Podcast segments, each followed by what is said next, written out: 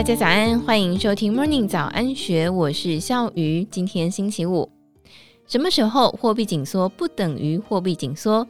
就是现在。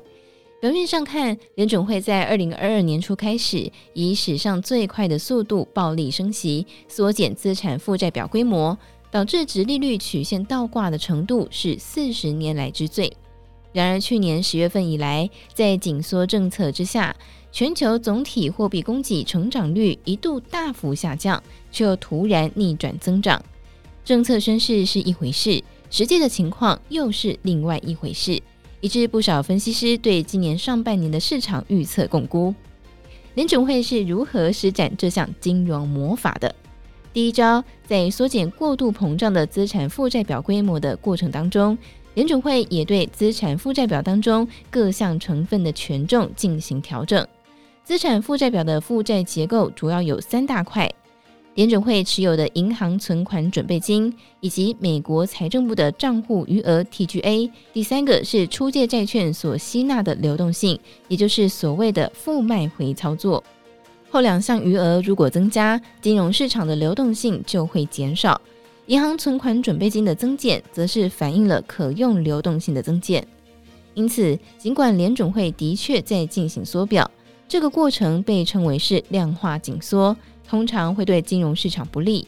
但是如果只减少财政部账户余额和负卖回操作的规模，反而是增加了银行存款准备金的规模。第二招魔法是强势美元的逆转，不知道是不是联准会的阴谋，但是美元从二零二一年初升值将近三成之后，二零二二年十月份突然走贬。其影响是，相对于美元计价资产，市场增加日元、欧元和人民币的供给，进而有效增加全球货币供给。现在的关键问题是，联准会的货币政策为什么会在去年十月份悄悄转向宽松？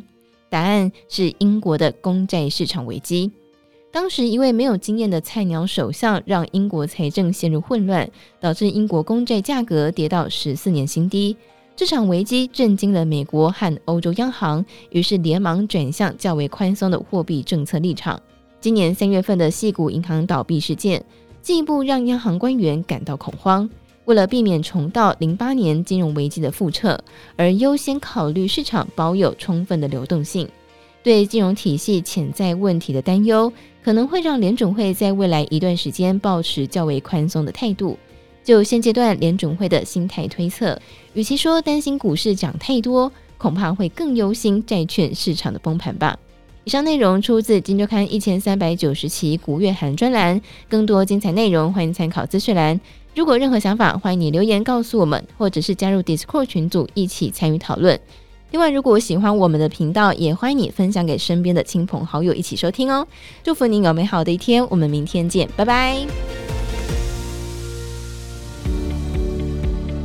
听完 Podcast 节目，有好多话想分享，想要提问却无处可去吗？别烦恼了，现在只要点击资讯栏下方的 Discord 社群平台连接，输入昵称就可以立刻问问题，与主持人互动哦。